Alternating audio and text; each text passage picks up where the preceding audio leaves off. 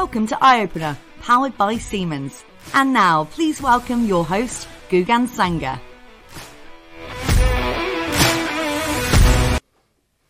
like you mentioned of you know like you said when you get the win right or you get the case closed i guess that's something like you like how do you feel about that i know you uh, automatically you feel kind of like wow proud because it's like you, you mentioned the process of it it's so long because you've got all of these um customer kind of weekly uh, calls that, that take mm. place sometimes going to the site to actually understand the issue and sometimes even with the issue that takes time to resolve right? Mm. So to actually kind of uh, have a case closed it must be so satisfying to know that you spent you've invested so much time and energy to help someone with an issue that they've had with their assets.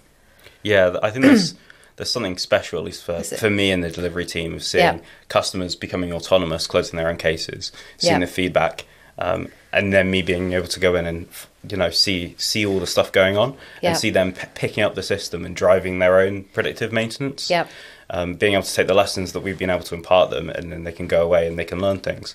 Yeah. Um, and then our role really switches to becoming experts, right? Yeah. If yep. a customer needs to do something very specific, they've got maybe some other assets they want to onboard and they need help with that. That's Yep. something we can reach in and help with. You know, if they want to take their predictive maintenance strategy to the next level, yeah yeah um, that's where we can come back in and really help them um, flesh out the rest Yep. of the um, uh, the next steps. Yeah, That's yeah, yeah. trying to say. So I know you mentioned um, earlier, Susan. You mentioned about this whole um, educational side. So I guess yeah, with the customers and for them to understand their assets and the issues, I guess they are essentially learning from you guys. So the hmm. knowledge that you're providing them, so at least when it comes to if if the problem was to occur again, they've hmm. already understood that this was the trigger and this is how we fixed it and hmm. what the what the issue was. I guess what I have learned from listening to others and their experience is that um, you have to f- facilitate based on who you're working with, the user, um, and see exactly what they need. Um, and you know, hopefully you'll you'll find someone that you can talk to quite easily, and they feel comfortable asking you questions. Yeah. So then you can actually help them out a lot faster and easier. Yeah, yeah. No, I completely agree. And I go just touching on the whole topic of predictive maintenance. I think in general, so you know, if you uh, type in the word predictive maintenance on Google, you'll come up with pages and pages of content. And I think for an individual, it can be so overwhelming. Um, and I wanted to just go into the question around making the maintenance team understand that cultural kind of side of predictive maintenance and and and the impact you know how it can actually help make it easier for them essentially Yeah, yeah, Yeah. yeah. Um, so yeah, it's, it's really about educating them and helping them understand their data and build up those fundamentals. Yeah. Um, and move into you know understanding the condition of the machine from their data, right? Yeah. Getting a more holistic condition monitoring overview, um, which is part of why our title is condition monitoring analysts, right? Because we want to look at the uh, condition of those machines, Yeah. and then, then taking that understanding to the next level to be able to you know help them understand and look at the predictive side of things, right? So this uh, we've raised this case. It's got these details. Yeah. Um, got this condition in the machine. How long do you have left, right? How long do you have to take action? And inspiring the cultural change that comes alongside that.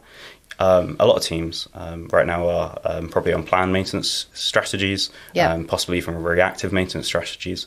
And the whole idea of predictive maintenance is to try and ease those burdens, right? Those maintenance burdens, whether that's um, planned maintenance, where there's a very rigorous schedule, right? Every two weeks, Yeah. um, there's a lot of engineering burden that goes with that. Um, and whether they can, we can ease that engineering burden to make them be able to do more work, right? Yeah. Um, they're able to uh, better resource. You know, I know that this asset doesn't need work this week, so I can go work on something else. I Yeah. can do another task that's important. Um, and then for the reactive um, people on the reactive plan, you know, it's all about avoiding failures, so they don't have to deal with catastrophic issues Yeah, that yeah. take a lot of time and a lot of issues when they could, um, you know, change it an, uh, a week earlier to only take an hour, and then the problem never arises. yeah so i guess um, you know every week um, it's probably different right? So you know a customer may need to just deal with 10 or 20 assets that week which have an issue. So i help i guess it helps to keep everything organized and on track. And i know you mentioned jack it just it helps them to actually understand what the issue is and to you know, essentially kind of better predict when something's going to go wrong or when that's going to occur. Yeah, exactly. And part of the guidance we give around uh, is around things like condition indicators. Yeah. So um, for anyone who may be not aware, um, we tend to we might talk about two types of condition indicators or condition monitoring data. Okay. Um, and there's uh, you know general um, condition indicators which say something is wrong, Yeah. but might not give you a specific.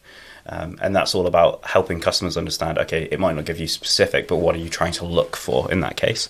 So um, maybe a, a, standard example, right, is current on a motor. Um, I know the current uh, or the power draw on this motor is increasing, Yeah. um, but I don't know what the issue is. I just know that there probably is an issue because this motor is drawing more and more current. Okay. And it's helping customers understand what they need to look at, right? So, do you need to ch- uh, check the bearings in case they're failing? Yeah. Uh, do you need to check the motor in case there's some sort of wear? Is the gearbox got some kind of uh, tooth wear? Those kind of things.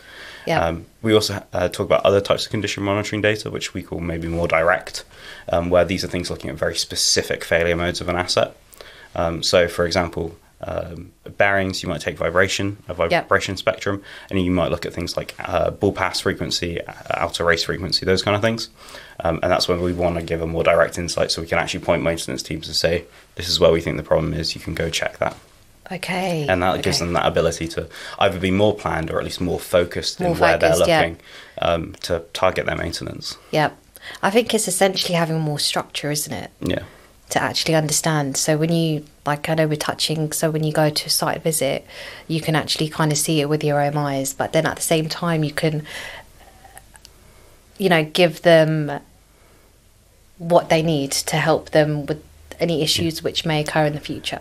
I think for uh, on my side, there's a combination of it's there's asset efficiency, right? Yeah. But there's also you know maintenance efficiency, being able to do all the work, clear your backlog is Yep. you know something that's probably on a lot of people's minds, right? There's might be Yep. a lot of, for example, SAP t- ticket uh, Yep. notifications that are sitting there waiting to be done. Yep. Um, but there's a constant maintenance burden that hopefully we can help ease. So then you can get to all those tasks. No, I completely And, understand. Yeah, operate your line to the best it can be, right? Yep. Make your life as easy as possible. Yeah. Do you feel that there's any misconceptions of the Senseye app? Yeah, I think a lot of users think that it can give uh, quite instant uh, answers on when a machine is going to fail, but Yeah. what they need to remember is that data has to be collected beforehand, and we have to analyze that before we can decide when a failure might come about. And we also have to kind of fine tune it in a sense that sometimes we can um, make it a bit too sensitive. So um, an asset might seem like it's failing, Yeah. when in fact it's normal behavior it's just that we haven't actually seen that before um, and there's an there is um, i think a misconception that people think it's going to be able to tell them straight away Straight you know away. in six months this is going to happen but you, Yeah. you can't predict hopefully maybe uh, one day we might be able to do that but right now uh, no i don't think so so Yeah, I, I would echo the same. I think Yeah. sometimes there's a preconceived notion that AI machine learning is is magic, right? Yeah. Um, it's going to pick out something that you know a human would never be able to see. In some degree, there are things that we can pick up. Yeah. Um, but it's not going to um, take in your data and instantaneously say, you know, this machine is going to fail on this date at this time. Yeah, yeah. Um, it's it's one of the th- expectations we tend to have to set with a lot of our customers, right? Is understand what we can what we provide, um, and what what that um, system does. Yeah. Um, without and having to kind of clear those preconceived notions um, to yeah to make it realistic. Yeah, yeah. And, um, you know, also to let them know that it might actually take a different amount of time depending on what we're actually looking at. So one asset might be able to give us information quite early on, whereas something else, it might take a little bit longer. Yeah, and I think sometimes there's also um, this idea that you just give Senseye the data and it spits out exa- uh, spits out what you want. um, there is work involved, right? That's that's the, There- our yeah, job, yeah, and that's yeah. why we engage with um, maintenance teams, digital leads, etc. Because there's work involved to make sure that the system's set up in the right way to give you the best. Um, best insights, reduce false positives, all of that kind of thing, and which we're there to help with, right? That's the main function of our role. Um, but there is that work there, and it does take some investment from a team. Yeah, no, of course. And I think when we kind of go back to data uh, with that, it's. I, I believe it's a, it's a slow burner. It takes time. You know, you're just kind of getting to know the assets, I want to say. And with all that data kind of going through, you kind of get to a point maybe you know six months to a year or two years where you've actually you know in comparison to six years to two years you have a better understanding about what the issue is so you can actually predict when an issue is going to occur. But i think in the first instance i know you mentioned that it does take time you know because you're just kind of getting to know the issues you know the assets you know what they're trying to fix. Um, and like you mentioned uh, we touched on it earlier on today and you know that, that this whole kind of focus is around communication.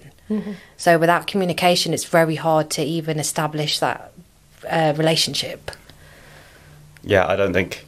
Um, I, I don't think we can have a project where we can't have that kind of open Yeah, yeah, communication yeah, with a project um, with a customer and really, you know, Understand, make yeah. make clear that we need to help. Uh, we need to understand their assets to some Yeah, degree, yeah. um, and we need to help them understand um, how the system works and how they can make best use of usage of it. Yeah. yeah, a, a lot goes into setting it all up and actually understanding what they want to look at. And nearly um, an important aspect is how old uh, certain lines are. Yep, yep. Because um, you, you always have to take that into consideration because there's no point in looking into brand new machines because they probably won't see any failure and then they won't see any reason to actually use the app. So there's a lot of um, juggling when it comes to deciding what asset or what area of a factory to actually look into. Thank you for tuning in to um, today's episode. Please like and subscribe to our channel and stay tuned for the next one in the series. Uh, so, Jack, Susan, on our previous uh, episode, um, Adam Paul asked a question for our next guest on the show, and I wanted to ask you both the question. So, what was your most recent hardware product that you've purchased and why? If I go first, I guess. go- go ahead. Um, so I guess mine would probably be smartwatch. Okay. Um, and I guess it's probably the same reason a lot of customers install sensors, right?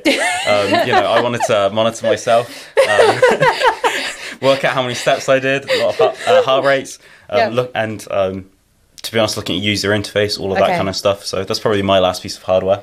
And uh, mine was a camera. So, yeah, um, one of my friends had the exact same type and I thought it was really cool. Okay. So I was like, I need to get this. but now I feel like I need to get a smartwatch as well so I can monitor myself, monitor myself too. Okay, that's perfect. And and then I guess um, so. If you could ask a question to our next guest on the show, what would it be? Um, I'd probably go with, if you don't mind. No, go ahead. Yeah. Um, I'd probably go with what is your proudest moment recently, um, both inside and outside of work. So, what are you really happy that you've done? That's a good question. That's a really great question, and um, thank you so much for joining me on today's episode. Thank Yeah. you for having Thank us. Thank you for having us. It's been great. Thank you.